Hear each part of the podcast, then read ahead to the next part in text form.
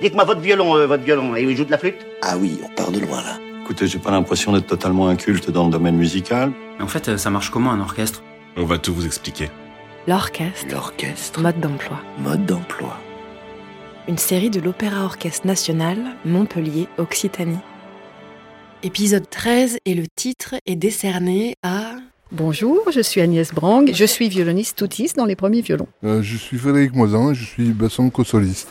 Je m'appelle Nicolas Laville, je suis second violon. Alors, je m'appelle Esteban Reis et je suis euh, second soliste d'alto. Quand on s'intéresse aux différents titres des musiciens d'un orchestre, violon super soliste, premier chef d'attaque, troisième alto solo, premier clavier jouant des timbales, corps anglais solo jouant le hautbois, on constate qu'il s'agit d'une organisation sociale qui repose sur un très grand sens de la hiérarchie. Au sommet de la pyramide, on a donc le chef d'orchestre, mais au sein même des différents pupitres, il y a aussi toute une organisation.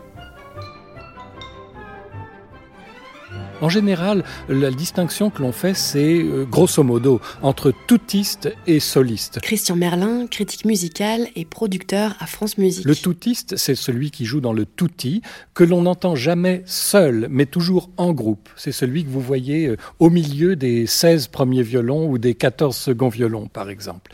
Et puis, il y a les solistes qui sont pour les cordes en général assis devant et euh, pour les instrumentistes avant assis à l'intérieur et non pas euh, à l'extérieur. Donc vous pouvez assez facilement les repérer.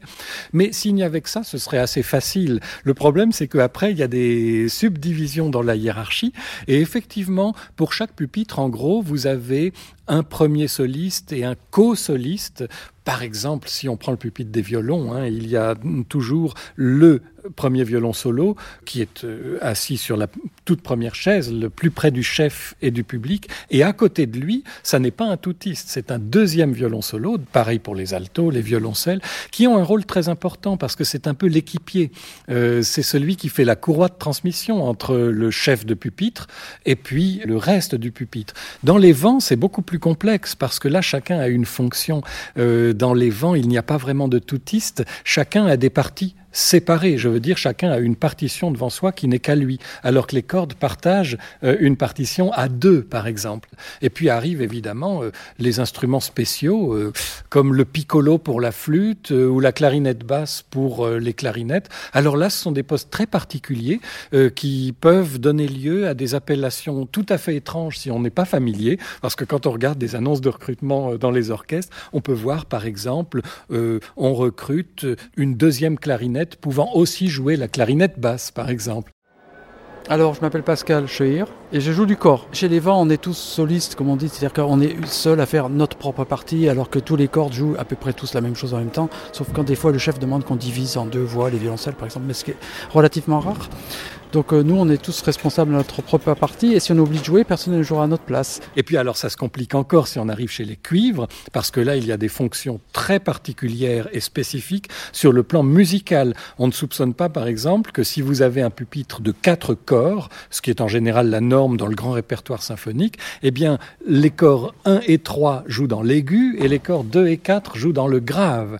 Si bien que, là aussi, si je reprends mon exemple des annonces de recrutement, ben, vous pourrez voir, on recrute troisième corps pouvant aussi jouer le premier, ou quatrième corps pouvant aussi jouer le deuxième. Et ce sont des spécialités, sachant que la fonction de chef de pupitre n'est pas seulement musicale, il ne s'agit pas seulement de jouer les solos, et de les jouer le mieux possible, mais c'est aussi une responsabilité, une autorité sur le pupitre. C'est lui, par exemple, qui prend certaines décisions musicales. Euh, dans les cordes, c'est lui qui va déterminer les coups d'archet, par exemple, comment on manie l'archet.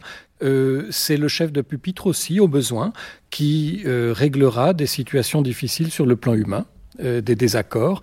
C'est une responsabilité qui lui incombe, cela ne va donc pas de soi. Donc tout ça est une société qui peut faire songer un peu à l'ancien régime, mais l'orchestre vient de là. Hein.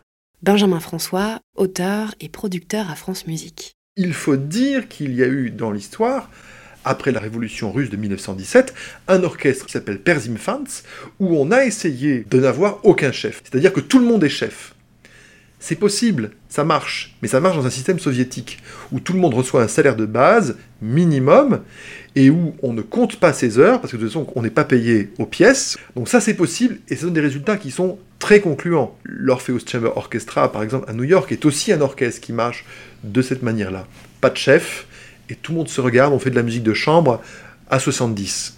Mais ça demande tellement de travail qu'au bout d'un moment, il faut être efficace. On ne veut pas que les billets soient à 500 euros la place, parce que les musiciens ont mis euh, X heures de plus que la normale. Donc il y a aussi un intérêt à ce que ça, ça aille vite. Et donc il y a une hiérarchie dans l'orchestre avec laquelle il faut vivre. Mais je crois que les musiciens, à cause de l'efficacité que ça cache, aiment bien ce système. Ok, super. Très bien, très bien, très bien, très bien, très bien. Merci beaucoup. Euh, euh, S'il vous plaît, le- le- les entrées de cordes à, euh, à lettre 2, que ce soit par tara, para, pa, para, pa. N'appuyez pas la première note. Tara, tara, tan, tara, ti. En fait, la phrase va vers le- le- la mesure suivante. C'est pas para, pa. Ok, s'il vous plaît. Merci beaucoup. Très bien. Est-ce que quand il arrête l'orchestre, on peut tout de suite, tout le monde s'arrêter de jouer et surtout ne pas parler, sinon on n'entendra pas ce qu'il dit. Merci. Lettre 2. Merci. L'orchestre, mode d'emploi. Retrouvez chaque semaine de nouveaux épisodes sur le site de l'Opéra Orchestre Montpellier et sur toutes les plateformes de podcast.